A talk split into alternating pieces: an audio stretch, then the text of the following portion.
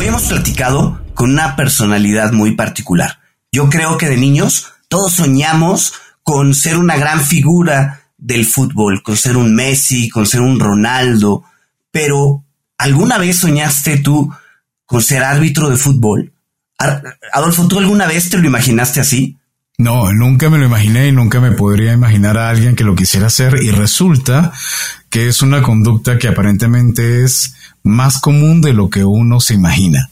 Y eso nos los explicó Eduardo Prieto Iglesias, nuestro invitado que además de ser árbitro profesional de fútbol soccer en la Real Federación Española de Fútbol, está involucrado en un increíble proyecto que está apoyando a familias en Ucrania. Es fundador de Nash Dim, que en ucraniano significa nuestro hogar. Este episodio está lleno de grandes frases y de grandes ideas. No se lo pueden perder aquí en Cuentos Corporativos. Hola. ¿Estás listo para escuchar este cuento?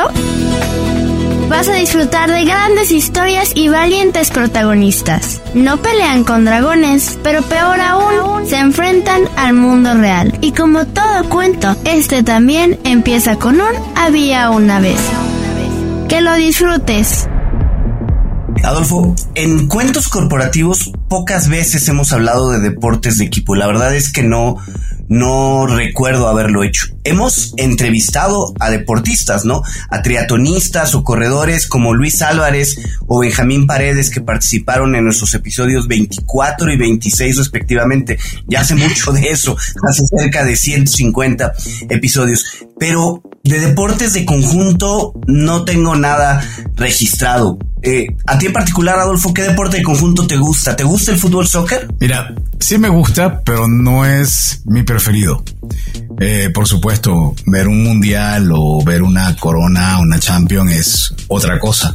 Pero como sabes, eh, como buen venezolano, donde de donde vengo, lo que más se practica es el béisbol.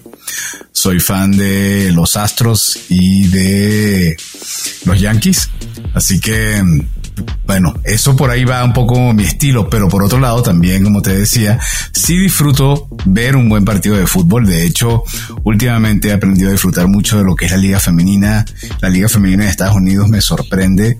La calidad del fútbol es una cosa increíble. Pero, pero bueno, mira, el potencial económico que tiene es enorme y tan solo el Manchester City vale 1.26 mil millones de euros. ¿Qué te parece? Mira, justo a ese potencial que dices es a donde yo quería llegar. La verdad es que aparte de, la, de lo económico, es importante, es impresionante cómo los equipos de fútbol llegan a pues generar mucha solidaridad eh, que se vive en el fútbol, esas barras, esas porras como se les llaman en México, que si, podría, si pudiéramos combinar el poder económico que mencionas con la solidaridad que se vive y dar un paso extra, se podría pasar de un partido de fútbol a una causa humanitaria que pudiera ayudar realmente muchísimo al mundo. Y bueno, de eso creo que nos va a platicar nuestro invitado.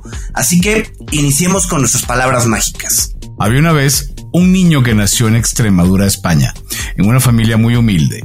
De sus padres aprendió que el trabajo duro y el esfuerzo dan frutos y que más allá de quejarse, la humildad y la esperanza por un mejor futuro es lo que hace la diferencia.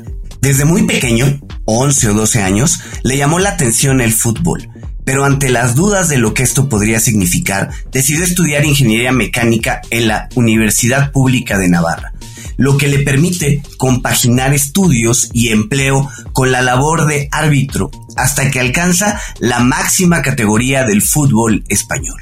Posteriormente, completará esta faceta del estudio con un MBA y otra ingeniería, en este caso industrial, en, la Escuela Tecnum de la Universidad de Navarra. Eduardo Prieto Iglesias, nuestro invitado, es árbitro profesional de fútbol soccer en la Real Federación Española de Fútbol, donde ha pasado por la primera y segunda división, siendo recientemente ascendido como árbitro del VAR, el Video Assistant Referee. Eduardo es además un lector incontenible de Pérez Reverte, emprendedor con su propio estudio de fitboxing y fundador de Nash Dim, que significa nuestro hogar.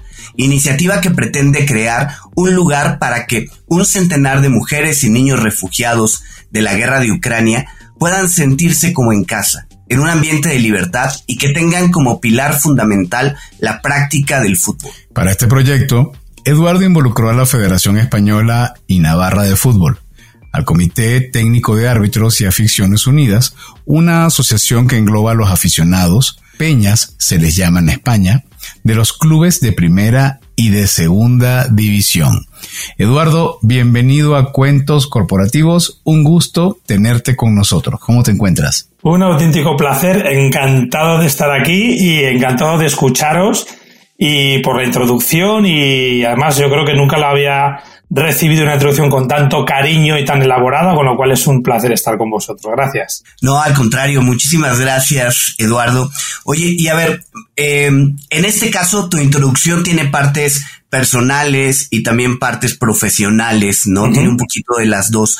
Pero si tuvieras que describirte un poco, un poco más, ¿quién es Eduardo Prieto? ¿Qué le gusta? ¿Qué no le gusta hacer? Aparte del fútbol, ¿no? Sí, mira, pues Eduardo Prieto es una persona normal, común, sin ninguna superpoder, pero soy, mm, me autodefino como un auténtico apasionado de la vida. Me encanta vivir todo lo que hago con absoluta pasión, me encanta hacer cosas, me parece que eh, la felicidad reside en recorrer todos los caminos que uno pueda eh, de la mejor manera posible, dando su mejor versión, pero sobre todo recorriendo caminos, haciendo cosas y sobre todo viviéndolas con intensidad y con pasión. Yo todo lo que hago eh, me gusta vivirlo con pasión, me gusta vivirlo eh, poniendo el foco y poniendo mi esfuerzo y mi mente en, en, el proyecto que sea. Y la verdad que pues soy un auténtico apasionado de la vida. Me gusta vivir así, me gusta vivir con intensidad y me gusta vivir con esa mentalidad, ¿no? De, generar cosas y sobre todo de hacer cosas para que pasen cosas, ¿no? Esa es un poco la, premisa que yo he ido aprendiendo durante mi vida y ha sido esa, ¿no? Que para que ocurran cosas uno tiene que hacer cosas y yo creo que esa es la clave para todo lo que quieras en la vida. No quiere decir que vayan a salir bien, no quiere decir que vayas a triunfar, que vayas a tener éxito, eso va a ser una derivada, una consecuencia, pero no es lo importante. Lo importante es asumir que uno pues tiene que emprender y recorrer caminos, que es un poco lo que le dicta su, su interior, y esa es la fórmula, o por lo menos la única que yo conozco para ser feliz en esta vida. Bueno, ya decía el poeta, ¿no? Caminante no hay camino. Eso es. Eh, Eduardo, lo que vemos también dentro de los caminos que tú te has forjado es el hecho de que tan joven, tú nos dirás específicamente qué edad, 11, 12 años, te perfilabas dentro del mundo del fútbol, pero mm, uno podría pensar para esa edad que lo más fácil era, mm, bueno, no más fácil, lo más atractivo más bien era entrar en el mundo del deporte, tratar de ser fichado por un club y vemos que mm, tú lo decidiste combinar con la parte académica. ¿Cómo, ¿cómo surgió esa luz que te llevó a profundizar en esa parte? Mira, pues eh, como dices, eh, yo desde muy pequeñito me ha encantado, me encanta el, fútbol, soccer, me encanta. Eh, es verdad que todos los niños, que eran los que nos gusta el fútbol, niños y niñas, pues siempre pues tiene el sueño ese, ¿no? De un día jugar en un gran estadio de fútbol, de estar con, con jugadores conocidos, pero yo tenía muy claro, sobre todo por parte habéis comentado en la introducción, eh, de venir una familia muy, muy humilde que siempre me habían inculcado ese, eh, ese afán por formarse, por prepararse, por estudiar, sobre todo porque era, digamos, el único ascensor social, por llamarlo de alguna manera, a los que podíamos optar, ¿no? En ese momento. Eh, era una cuestión de, casi te diría, de, de, supervivencia, por llamarlo de alguna manera. Yo sí que tenía claro que, que el tema de formarme, de estudiar, era lo que, mm, la mejor inversión en ese momento para que el día de mañana se pudiesen abrir puertas o por lo menos se pudiesen tocar puertas y se pudiesen abrir, ¿no? Entonces, yo eso siempre desde muy pequeñito he tenido muy claro que la formación, el estudio, el, entender tu mundo es lo más importante que podemos hacer todos, que además no hay edad. Yo, pues, eh, soy un, un, árbitro de bar veterano, tengo 42 años, me sigue encantando estudiar, leer, sobre todo entender qué ocurre a mi alrededor, ¿no? Y sobre todo intentar ver el mundo, por un lado, con espíritu crítico, ¿no? Porque al final eh, vivimos, yo creo, todos en un mundo en el cual todos recibimos y percibimos muchos estímulos de los cuales, de alguna manera, eh, nuestro entorno nos, nos intenta condicionar a, a, todos los niveles, ¿no? A nivel político, a nivel social, a nivel económico. Y creo que cuanto más capacidad de análisis podamos tener, tenemos esa más parcela de libertad para poder luego decidir, ¿no? Por dónde decantarnos. Entonces yo creo que esa es, independientemente de lo, que te quieras dedicar, y en mi caso si te dedicas al deporte profesional, no es incompatible, sino que al contrario, eh, cuanto más uno preparado esté y más formado esté, mejor va a saber entender y desenvolverse en el mundo en el que quiere elegir luego a posteriori. Eduardo, eh, nos has comentado un poco que vienes de una familia muy, muy humilde. Platícanos un poco de, de, tu infancia. ¿Cómo fue tu infancia? ¿Cómo la recuerdas? Mira, yo recuerdo tener una, una infancia muy feliz, muy feliz. Yo es verdad que tampoco era muy consciente de, de cosas que luego, pues eh, a posteriori, pues luego mis padres me han ido contando, yo me he ido dando cuenta o veía en fotos, ¿no? Pero mis padres, bueno, pues vienen de una zona muy, muy deprimida de Extremadura, de la Extremadura de la posguerra, donde todo el mundo de la parte, digamos, sur de España tuvo que eh, moverse y emigrar hacia la parte norte para poder tener cierto futuro, cierta prosperidad. Y yo recuerdo tener una infancia muy feliz, eh, estar muy bien atendido por mis padres, es decir, tener la compañía de mis padres, percibir a mis padres en mi día a día eh, y sí que es verdad que luego, pues bueno, uno se va dando cuenta o te van contando con el tiempo, pues eso, pues que mis padres, pues en su día intentaron emprender, eh, una cosa no le salió bien, otra medio le salió bien, se tuvieron que endeudar mucho, pues eh, yo qué sé, pues teníamos sofás que tenían que coger de un de, de un de, de unos contenedores de basura porque no tenían para sofás, pero bueno, yo era mi casa, era mi sofá, eran mis padres, era mi día a día, era mi rutina Nunca tuve la carencia de nada. Sí tuve una buena educación en, en que cuando yo quería algo de cosas de niños, ¿no? Unas zapatillas o un, yo que sé, un chándal, una, una camiseta, pues, oye, no podían comprarlo y lo entendía y no pasaba nada.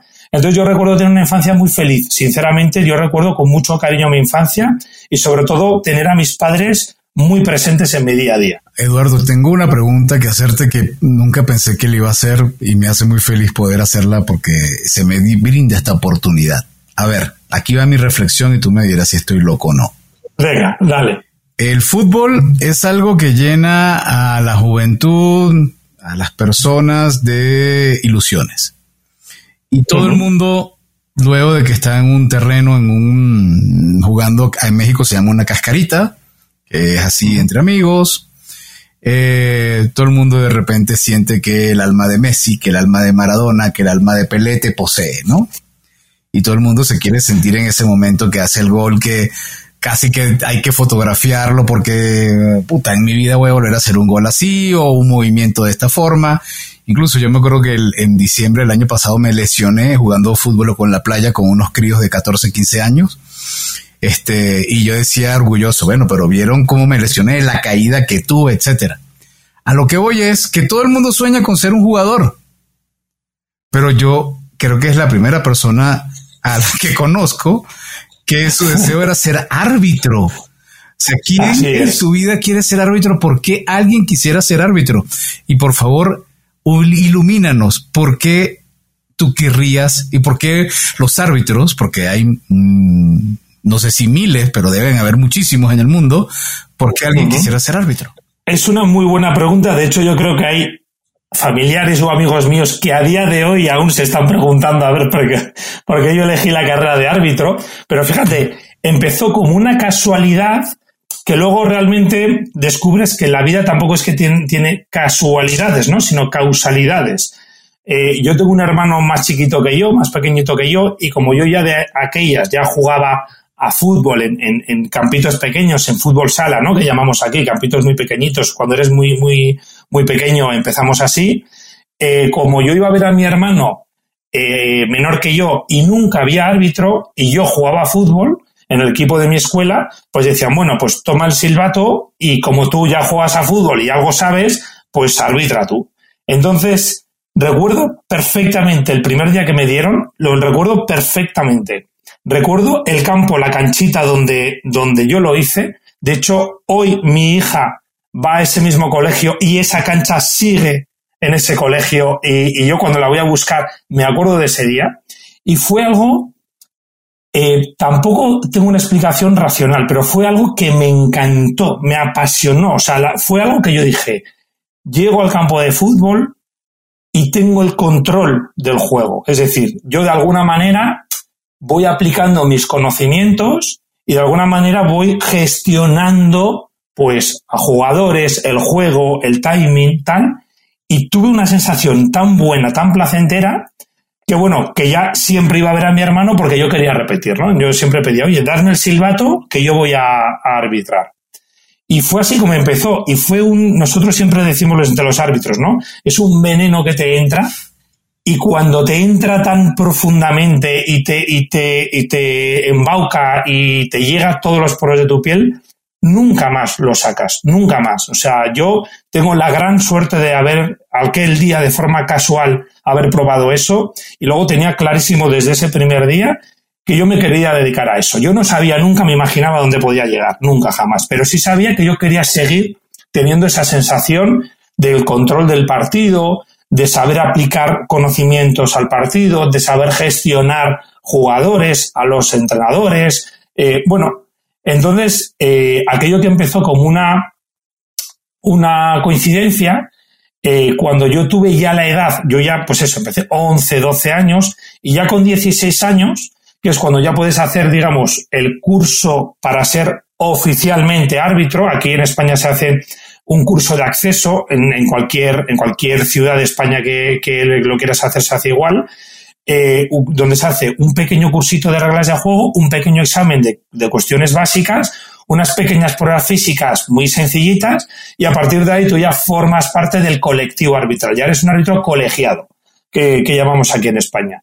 Con 16 años, pues yo le dije a mi padre, oye papá, yo quiero que tú me acompañes, que me firmes la autorización, porque claro, yo era menor de edad, me acompañes, que yo quiero probar. Entonces, pues desde el primer día ellos me vieron que lo disfrutaba y dijeron que sí, claro, que por supuesto. Entonces dijeron, mira, tú no te preocupes, si tú ves que algún día pues no es tu sitio, no te encuentras bien o no te, bueno, has acabado ese, esa experiencia, cambiamos, hacemos otra cosa y ya está. Entonces, sin ningún tipo de presión, empecé y bueno, pues y hasta el día de hoy que aún sigo, aún sigo probando en el arbitraje. Entonces fue, fíjate, los árbitros, eh, nosotros tenemos una, una, eh, una característica, cuando además hablamos de esto entre nosotros, y es que eh, estamos, tenemos muy a gala, estamos muy orgullosos de ser árbitros, fíjate, ¿no? Y al final que es una, una figura tan controvertida, tampoco glamurosa, no tenemos afición, no tenemos nadie que nos vaya a dar apoyo, ni los medios de comunicación, y nos da igual. Y yo creo que fíjate que ese es la, el gran aprendizaje de cuando uno es árbitro, ¿no? Saber entender que ninguno estamos o empezamos en ese papel por una cuestión de éxito, de visibilidad, de popularidad, sino es una cuestión intrínseca de, de aprendizaje, ¿no? Y sobre todo de situaciones complicadas que van forjando un poco de alguna manera tu, tu cabeza, tu forma de ser, tu forma de pensar y te van generando herramientas que a posteriori pues, pues son muy útiles para cualquier ámbito de la vida. Oye, Eduardo, eh, con lo que comentas no dejo de, pues, de recordar. Yo creo que todos los que hemos ido alguna vez a un partido de fútbol, pues sí, nos damos cuenta por un lado lo que comentas, ¿no? De esa experiencia de decir yo tengo el control del juego y todo, pero el otro lado es que estando como afición en un partido de fútbol, pues todos en algún momento eh, hemos abucheado al árbitro, hemos gritado una, en México le decimos una mentada de madre, alguna cosa así, es normal. Eh, a lo mejor cuando comenzaste esa parte no la viviste, pero ¿cómo, cómo fue ese primer momento donde te diste cuenta que de la adicional a la parte de controlar, de la experiencia de, de saber que el juego estaba en tus manos, pues de pronto había otra parte que no controlabas y donde siempre hay polaridad, ¿no? Hay unos que van a decir qué buena decisión y hay otros que van a decir árbitro ciego, no sé por qué decidió esto, ¿no? ¿Cómo vives esa polaridad y cómo fue el primer momento cuando te diste cuenta de eso? Sí, pues fíjate, de eso, además, todos los árbitros, cuando empezamos jovencitos, nos damos cuenta enseguida, porque además, eh, en un país, además, eh, con una tradición tan futbolística como es España, con un carácter eminentemente latino, ¿no? Muy, muy emocional, muy visceral, eh, muy de, de, impulsos, ¿no? De alguna manera, y trasladado, pues, a la pasionalidad que genera el mundo del fútbol, incluso en categorías pues, pues inferiores, en categorías cuando estás comenzando, eso evidentemente ocurre lo que tú has comentado, Adrián. Eso pasa.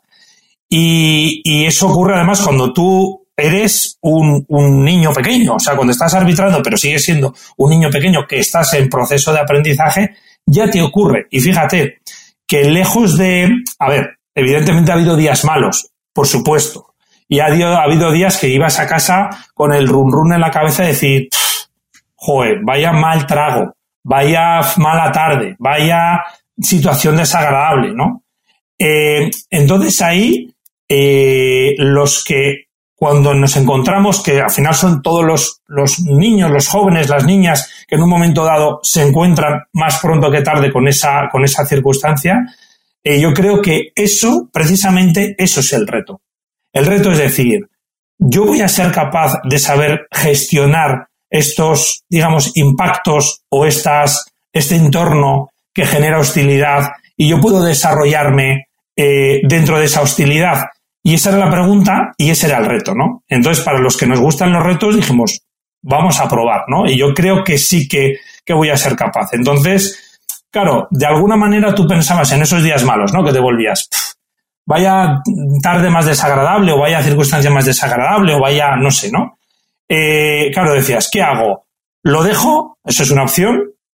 O, oye, no, no, esto es lo que me gusta, aquí es donde soy feliz, este es el proceso, hay un proceso de aprendizaje y parte del peaje es esto, eh, ¿estoy dispuesto a pagarlo para seguir aprendiendo y creciendo o no? Entonces, dentro de esos dos caminos, pues yo decía, no puedo dejarlo. Yo he empezado y no puedo dejarlo. Entonces, pues eso, ¿no? Por esa mentalidad un poco que hablábamos también, hablabais, comentabais en la introducción de de, la, de perseverar, de ser eh, consistente con lo que uno piensa, con lo que uno siente, ahí pues sacabas un poco ese, ese carácter que a posteriori es lo que te va forjando, es donde se fabrica un árbitro realmente, ¿no? Entonces, ese era el reto y eso era lo que realmente a mí, a mí me, me llamaba la atención, decir, ¿soy capaz de afrontar esto sí o no? Entonces digo, en lo que dependa de mí sí, luego ya veremos más adelante si la vida, las circunstancias me llevan por otros derroteros. Entonces, era el decir, no, no, yo sigo y sigo y otro partido y otro año y otro año, ¿no? Y luego sí que es verdad que descubres que en la balanza, por supuesto, pesa siempre mucho más las cosas positivas que las cosas negativas, que las hay, que las hay, que el mundo del arbitraje, ¿no? Estamos hablando ahora de él, pues tiene sus, sus vicisitudes, sus durezas, sus aprendizajes y sus días malos, por supuesto. y, y, como en toda profesión y en toda actividad, Alguien leía hace poco que decía que no puedes vivir eternamente con días buenos, entonces eh, tienes que pensar que en un mes, en un año, en una semana, este, a lo mejor solamente vas a vivir un tercio de actividades positivas durante ese periodo, pero bueno, esas son suficientes como para generarte el deseo de mantenerte y seguir adelante. Eh, yo te quiero hacer una consulta técnica que es muy sencilla, pero me llama mucho la atención y además quizás por la novedad.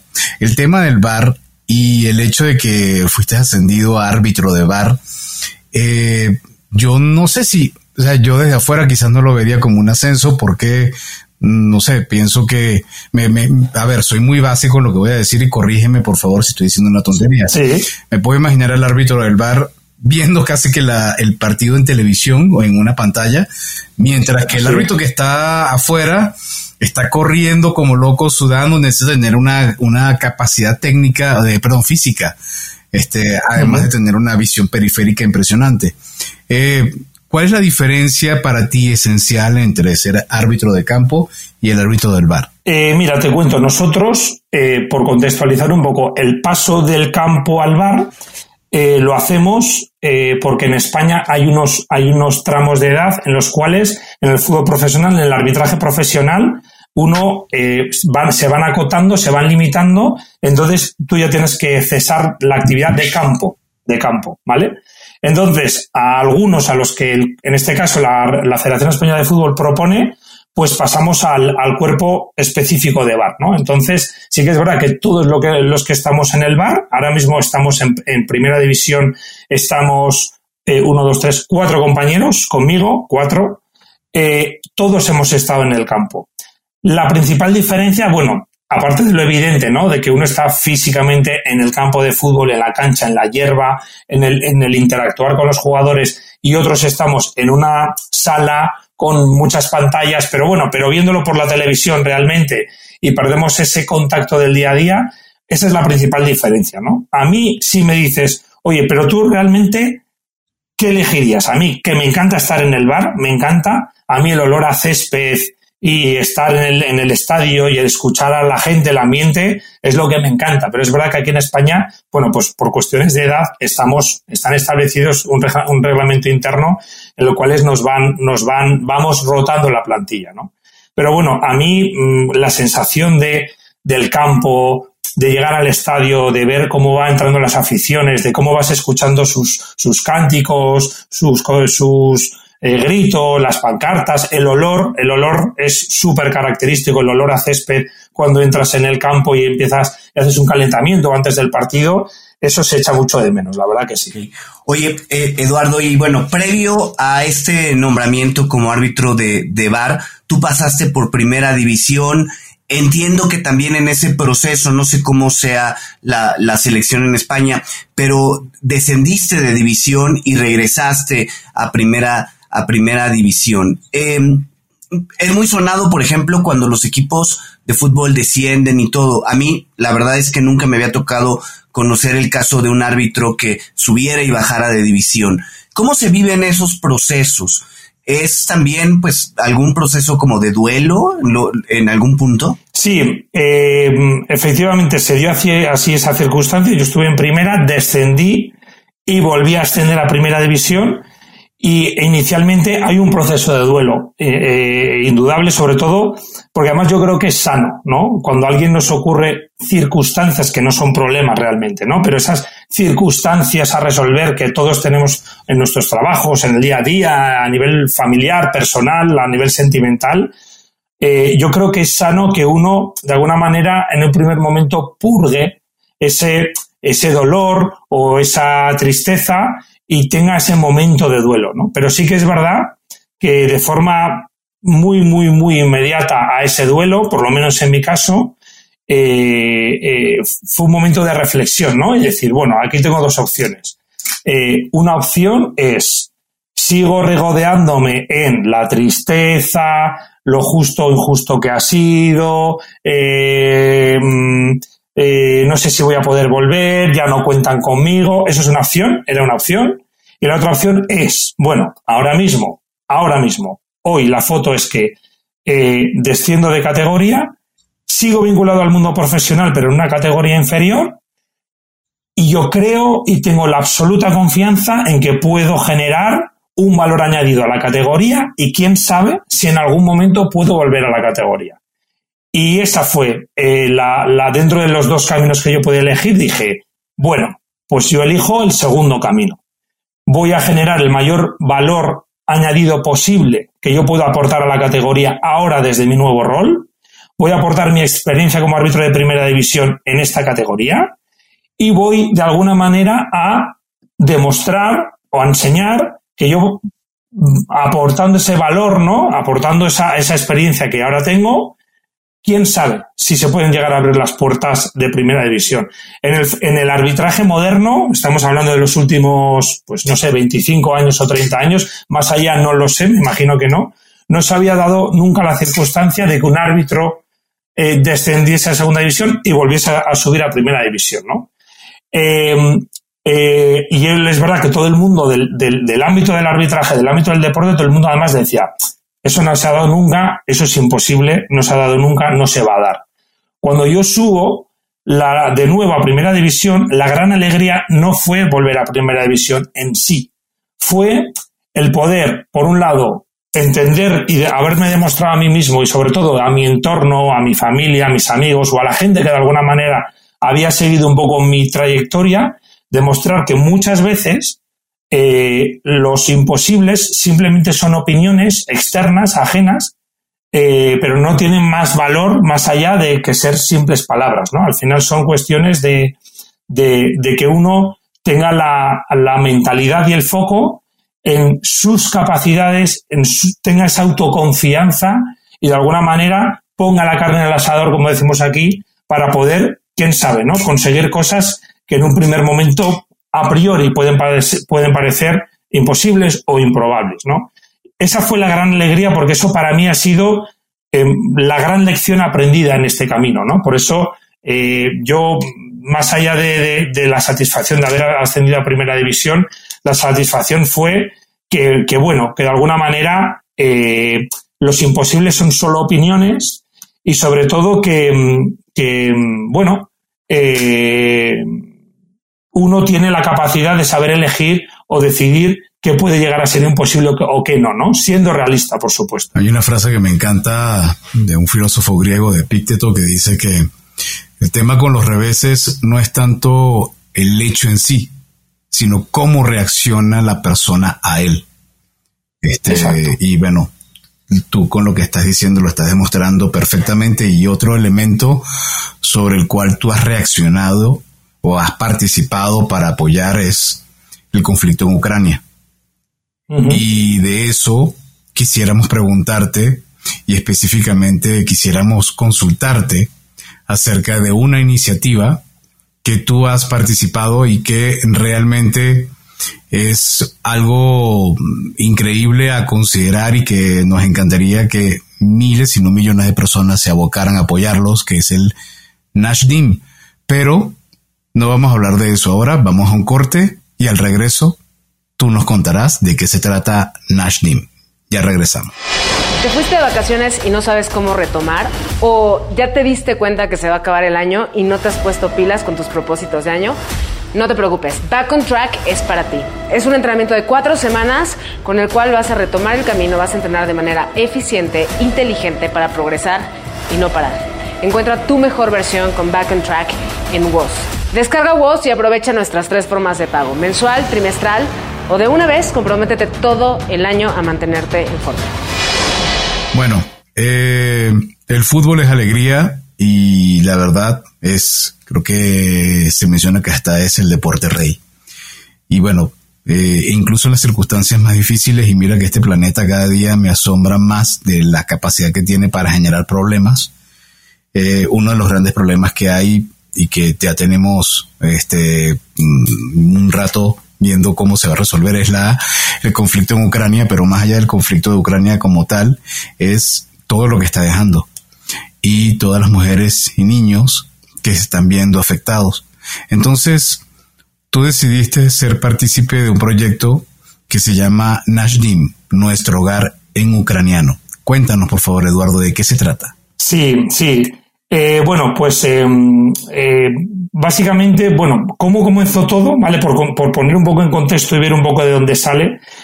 comienza la guerra en Ucrania, allá por febrero, y bueno, de alguna manera, una vez que comienzan ya los primeros movimientos a través de, de, ONGs y a través de fundaciones para poder ayudar a la gente, ya que empezaba a haber movimientos de refugiados y ya empezaba a haber, pues bueno, pues los, los daños desastrosos que trae una guerra, Claro, yo, yo pensaba, ¿no? En casa, digo, bueno, yo creo que aparte de ayudar a título particular, eh, perteneciendo al mundo del fútbol profesional con la visibilidad que, se, que, tiene el, el, fútbol profesional, creo que tengo el deber moral de tratar de ayudar y sobre todo de utilizar esa, esa visibilidad que da el mundo del fútbol profesional aquí en España para poder atraer pues adeptos a la causa, ¿no?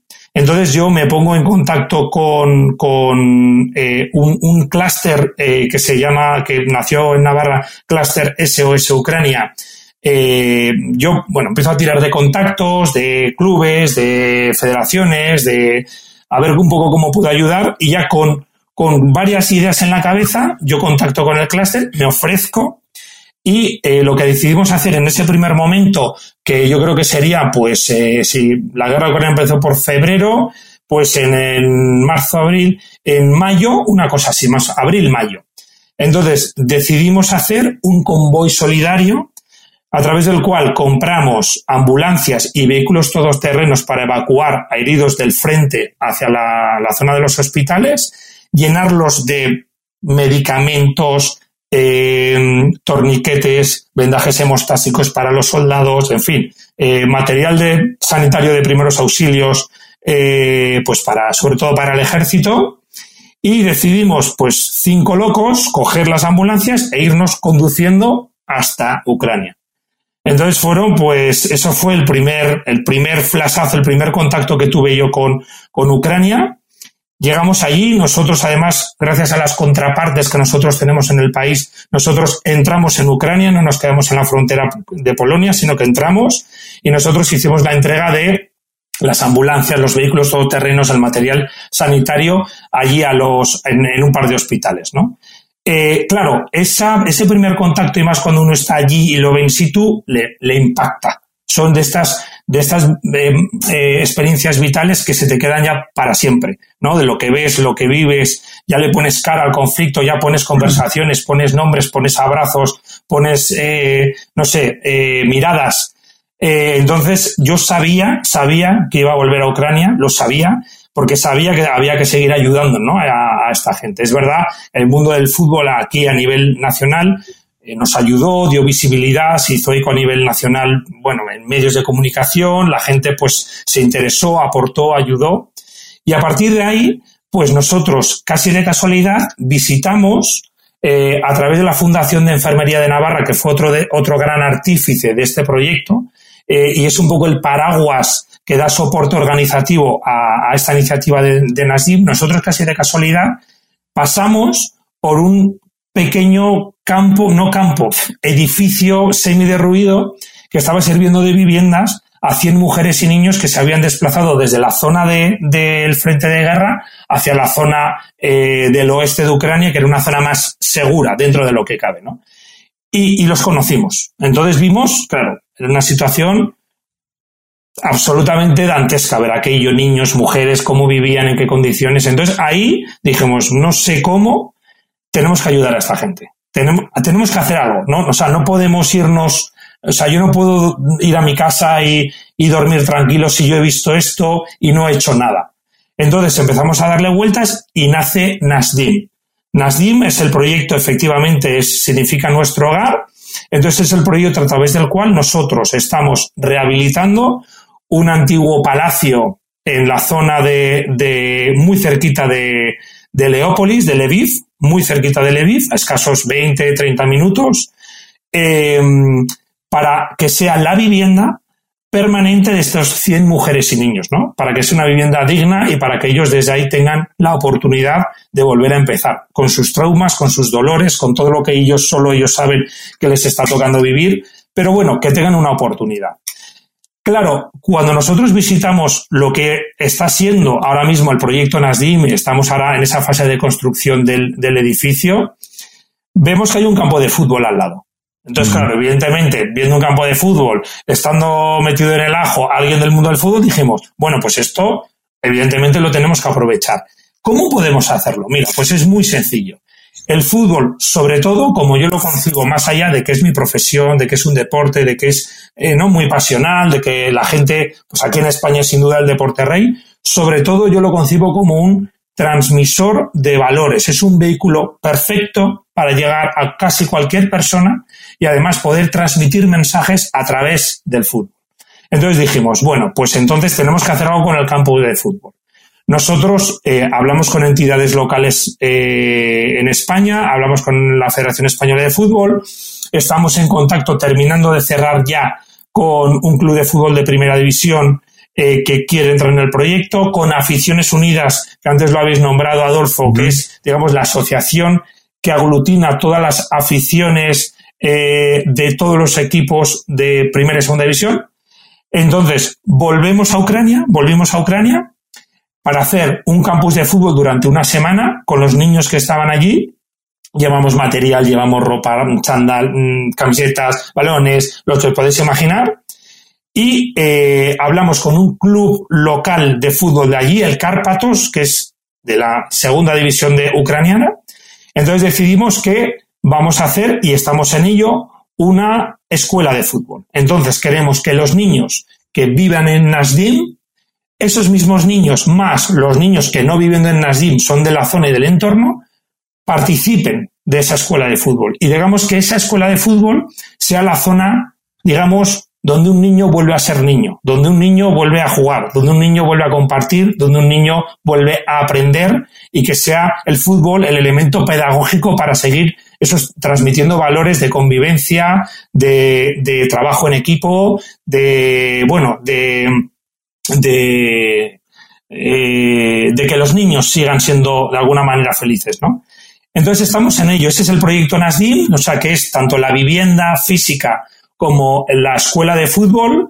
Estamos muy, muy, muy cerquita ya de cerrar un acuerdo a partir del cual un club de primera división va a padrinar esa escuela y va a hacer que le va a dar soporte a, los niños de allí pues con formación a entrenadores, con formación en temas de, de, fútbol base, con material y demás. Y nosotros pues estamos en ese en medio, ¿no? De ir a Ucrania, hablar con la gente de allí, venir a España, eh, localizar pues, pues colaboradores, transmitirlo eh, un poco las necesidades, volver a ir a Ucrania y esa es ahora mismo pues la labor que más me está enriqueciendo y yo creo que es uno de los principales objetivos eh, vitales que yo tengo ahora mismo, ¿no? El poder cerrar ese, ese NASDIM de forma satisfactoria, que esas 100 mujeres y niños tengan vivienda, tengan una oportunidad más y que el fútbol para ellos sea el lugar donde un niño vuelva a ser niño. Oye, Eduardo, eh, bueno, de entrada, felicidades por este proyecto y quiero pues llevarte un poco a los inicios, a cómo después de esa primera visita donde ibas en la, en la ambulancia, llegaste al hospital y todo, ¿cómo fue regresar a España y llevar a lo mejor tu idea inicial de esta escuela de fútbol con vivienda? ¿Cómo fue Mm, pues lograr que muchas voluntades se unieran. ¿Cómo fue ese inicio para eh, pues convencer a la primera asociación y que de pronto voltearan y dijeran, oye, sí, nosotros podemos ayudarte? Eh, me imagino a lo mejor ah, en este espacio hemos hablado con muchos emprendedores, ¿no? Me imagino a, un emprendedor que trae su primera idea y que muchos lo, tildan de, loco, ¿sí? ¿Te pasó eso? ¿Cómo fue convencer a esas primeras este, voluntades para que voltearan a ver Nash Dim. Nosotros cuando planteábamos el, el, proyecto, todo el mundo nos decía que estábamos locos, locos. No, eso es imposible, ¿no? ¿Os acordáis cuando decíamos, yo descendí a segunda división y dije, voy a intentar volver a primera? Nada, eso es imposible, estás loco. ¿no? Entonces, cuando llegábamos Nasdim y decíamos, nah, estás loco, eso es operativamente es tremendamente complicado y demás, ¿no? Entonces, a mí, estas cosas de cuando a uno le dicen, nah, estás loco, eso es imposible, pues no sé si, si soy muy masoca, muy, o efectivamente estoy loco, pero es como que digo, pues basta que me digáis que estoy loco para volver, para intentarlo, ¿no? Entonces, eh, mira, cuando uno, igual que un emprendedor, ¿no? Cuando uno yo creo que se dieron dos circunstancias, tres circunstancias. La primera, yo es verdad que yo pertenezco al mundo del fútbol y es verdad que el mundo del fútbol, bueno, pues estaba sensibilizado de alguna manera con esa cuestión. Entonces, por mi posición, por mi trabajo en el mundo del fútbol profesional, tuve acceso a determinadas eh, organizaciones o entidades que me abrieron la puerta, me cogieron el teléfono y me permitieron explicarles eh, las circunstancias. Dos, yo igual que con, mi equipo, con la gente que nos habíamos desplazado, habíamos estado allí, no nos habían contado nada. No es algo que estaba sobre el papel o una foto o en una página web o que me habían enviado por WhatsApp. Habíamos estado allí, habíamos visto qué había ocurrido, ¿no? Entonces, cuando tú vas allí sin intermediarios, acercas la realidad pura y dura a la gente y se lo cuentas de primera persona. Y tres, como se lo cuentas de primera persona, eh, eres capaz de hablarles desde el corazón, desde la emoción. Y lo que tú has visto y has vivido y tienes en tu cabeza, lo puedes transmitir, porque has estado allí, has, has olido la guerra, has, visto a los ojos a los niños eh, de cómo están allí, ¿no? Entonces tú lo puedes transmitir y la gente eh, lo percibe. Igual que un emprendedor que está apasionado por su idea, que va, que toca puertas y toca y toca y sigue y sigue y en algún momento se le abren, es porque cree tanto en su idea, está tan convencido, está tan trabajado que lo transmite. Y luego, mira, pues afortunadamente, pese a que estamos en un mundo que cada vez estamos como todos más, más, más revueltos, más locos, está, ¿no? Uno se levanta por las mañanas, lee las noticias y dice, pero, pero, pero, ¿qué es esto? O sea, pero, ¿dónde vamos a parar? Es verdad que el mal hace mucho ruido, pero afortunadamente hay mucha gente muy buena, muy buena. Entonces, cuando a esa gente le puedes eh, hablar desde el corazón y transmitir, hay gente que, hay, que es muy buena y que hace que lo que tú tienes en tu cabeza y que es un poco loco, lo puedas materializar. Entonces, sin duda, Nasdim, de alguna manera, lo estamos visibilizando unos cuantos colaboradores, ¿no? Que estamos un poco eh, abanderando un poco más públicamente o mediáticamente el proyecto, pero sin la ayuda de toda la gente anónima que hay detrás nuestra, ayudando, apoyando, colaborando, donando dinero, materiales, preguntando, es absolutamente imposible que nosotros lo, lo, estemos llevando a cabo. Y esto, para mí, me hace reconciliar con, con el mundo, ¿no? Me reconcilia con la humanidad, me reconcilia. O sea, entiendo que cuando hay noticias malas y a veces, ¿no? Te da, todos tenemos la, la, tentación de decir, ¿qué, ¿qué, mundo es este? Estamos locos, pero ¿dónde vamos a ir a parar, no? Eh, afortunadamente, siempre hay justos, ¿no? Siempre hay gente que merece la pena y por la que dices, pero bueno, eh, aunque sea solo por ellos, esto, esto hay que seguir, hay que seguir adelante, ¿no? Entonces, pues esas tres cuestiones fueron las que de alguna manera se alinearon y están haciendo que esto pues esté marchando y esté, y esté funcionando. Bueno, yo, yo te quiero dar las gracias personalmente porque tú me estás ayudando a reconciliarme con el mundo, porque la verdad ya había perdido la fe completamente y, me gustó mucho esa frase que dices de que el mal hace mucho ruido, pero que hay gente muy buena. Y, y ahora que lo pienso, sí, estoy seguro que deben haber, que los buenos deben ser más, solamente que es más fácil hacer eh, abrir una página de, prensa con una noticia negativa de niños decapitados o lo que sea que hablar que abrir una página diciendo se impactó positivamente a 100 familias o a 100 personas con una actividad como esta, ¿no? Y, y te estoy escuchando y estoy soñando en, en tu campo de fútbol y casi que me estoy imaginando Así como en algún momento existió un Lucas Modric que, sobrevivió y que pasó todos los problemas de, Croacia y hoy en día, para mí, bueno, yo soy fanático a ultranza de, Lucas, pero, pero básicamente más que por jugadores, por todo lo, que él ha vivido. ¿Cuántos Lucas no van a salir de Dash Nim? Este, estoy seguro que van a ser muchísimos y bueno, esperamos apoyarte con todo lo que se pueda.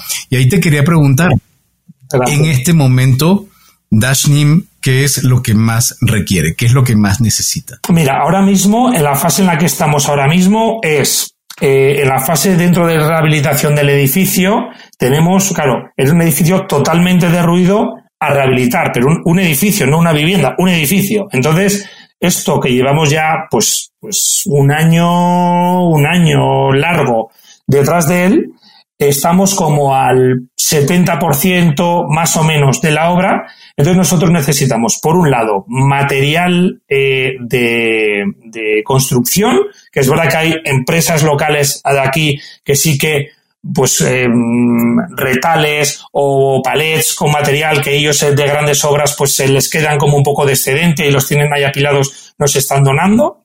Y luego aportaciones económicas, porque al final nosotros sí que intentamos en la medida de lo posible generar a nivel local eh, que la economía se, se mueva, ¿no? Entonces, si hay un carpintero en el pueblo, pues preferimos contratar al carpintero y pagar sus servicios, pues para que él, de alguna manera, pues eh, no solo colabore, sino que también tenga su sustento y debamos seguir dándole eh, oportunidades. En cualquier caso, yo, mira, pues aprovechando toda la información, pues si hay alguien que quiere profundizar más está en una página que se llama eh, Fundación Enfermería Navarra, ¿vale? fundacionenfermerianavarra.org y ahí viene todo desglosado, todo el proyecto NASDIM, todas las acciones solidarias que hemos llevado a cabo y luego el contacto, pues si alguien quiere tener pedir más información, se le ocurre alguna forma de colaborar, eh, no solo económicamente, materialmente, el contacto, números de teléfono, direcciones de correos electrónicos, todo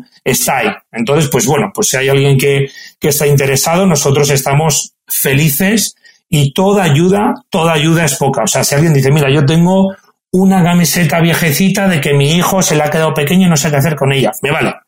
Me vale. O sea, nos la llevamos allí y alguien le va a valer, ¿no? Oye, Eduardo, pues de verdad, felicidades por Nashdim, felicidades por lo que están haciendo y, y, mucho, mucho éxito, ¿no? Porque esto va comenzando y como dice Adolfo, esperamos en algunos años poder escuchar que que alguno de, de los niños que están en esta escuela de fútbol trasciende más allá y llega a lo mejor a algún equipo de primera división, que quizás eso no es lo más importante, ¿no? Lo más importante es cómo van, pues, forjándose una vida diferente después de todo lo que, lo que están viviendo en este momento. Oye, en Encuentros Corporativos tenemos unas preguntas que hacemos a todos nuestros invitados y no queremos hacer la excepción contigo. Así que vamos a comenzar. ¿Te gustan los cuentos? Me encantan, me encanta leer y me encantan los cuentos. Sí, sí. ¿Algún cuento favorito o, algún escritor de cuentos favorito? Eh, pues mira, yo ahora que estoy leyendo, bueno, yo tengo una niña de siete añitos, pero bueno, aún siempre desde pequeñita le contaba cuentos a mí todos los cuentos clásicos, los clásicos de Blancanieves, de Cenicienta, todos le encantan a, mi peque y yo soy un poco clásico también. Eh, y, bueno, yo iría por ahí. Si no, pues eh, los hermanos Graham eh, son muy buenos y si no, pues bueno, yo soy cualquiera de los clásicos, soy, soy fan. ¿Y de algún libro que tú seas fan o que quieras recomendar, qué nos podrías decir? Vale, como solo puedo decir uno. No, puedes decir varios. Vale, vale, vale, puedo decir varios, vale. A ver, por un lado, en cuanto a, temas de novela, que, que, lo habéis comentado al principio, yo soy fan de un escritor español que es Arturo Pérez Reverte, me encanta. Es un tío como muy duro escribiendo, te tiene que gustar su estilo y es un tío, un novelista histórico muy bueno, muy bueno.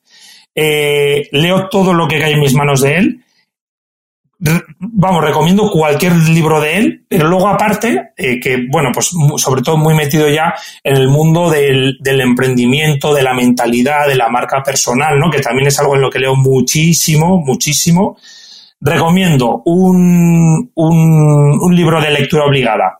Eh, Antifrágil, de Nassim Taleb, un economista, que habla, es un libro mm, gordito, ¿eh? O sea, pero el concepto básico habla sobre un concepto que la idea, una idea que se llama la antifragilidad, que es cómo alguien ante una adversidad no solamente sabe reponerse, ¿no? Y volver a su ser, que eso estaríamos hablando, ¿no? Pues como resiliencia, sino que cómo es capaz de ser aún un punto mejor que antes de que le haya pasado algo, ¿no? Eh, él, divide como a las personas en dos, en frágiles y en antifrágiles. Entonces, todo el libro es un convenio, es una vuelta, es una vuelta a ese concepto.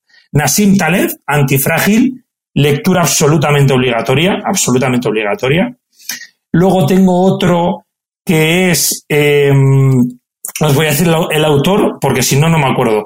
Eh, alguien, a la gente que, que está muy metido en temas de emprendimiento y de ventas, eh, la oferta de 100 millones de dólares.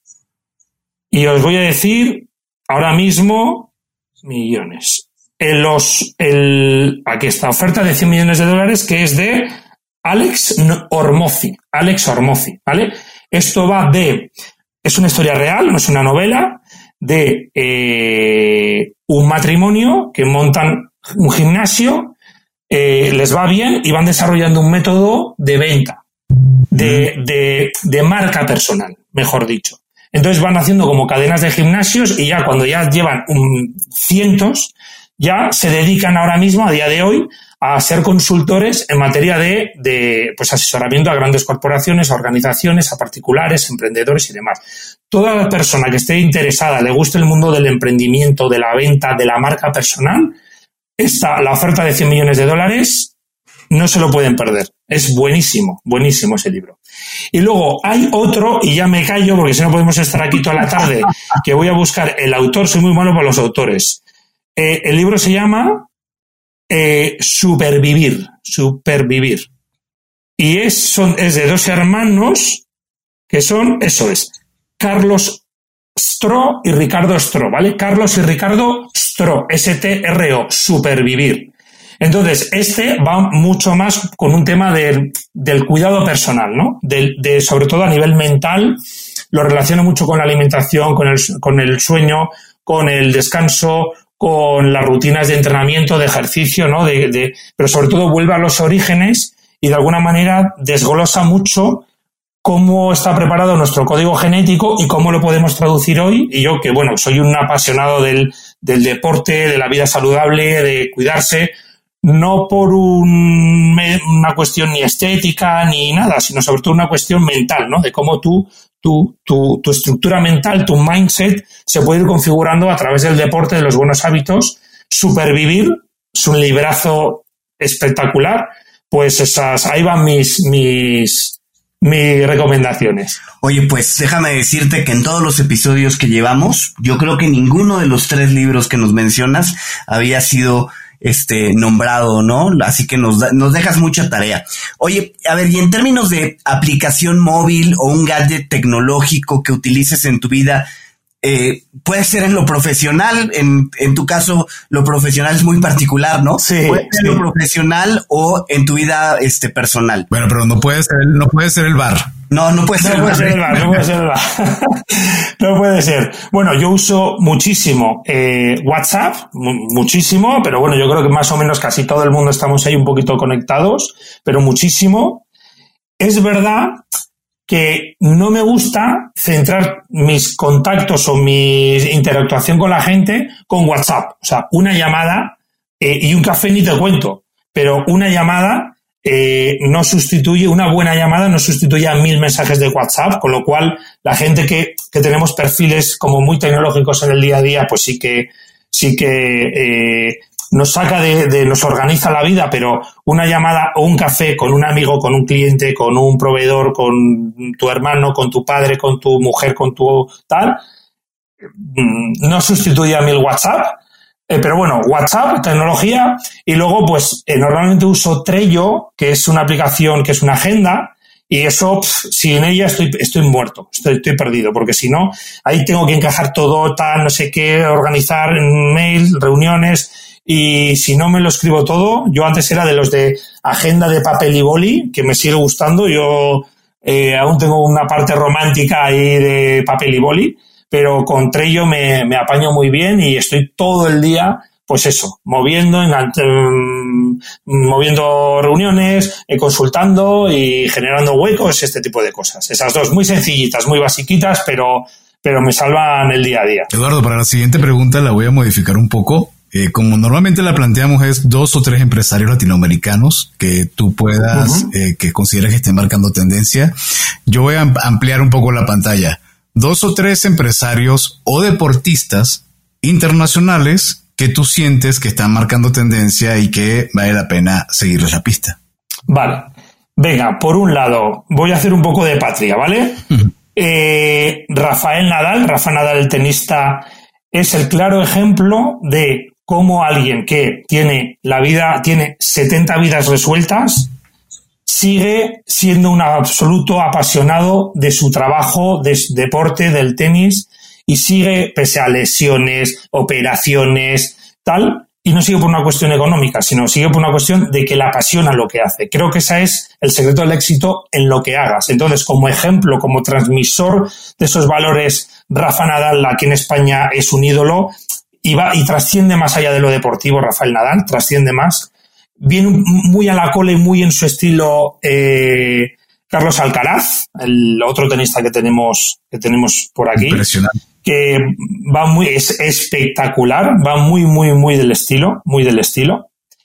Em, ¿Qué más? Eh, luego me gusta, por ejemplo, mucho la filosofía que tenía, por desgracia no lo vamos a disfrutar eh, con respecto a, cómo poner el foco eh, Kobe Bryant.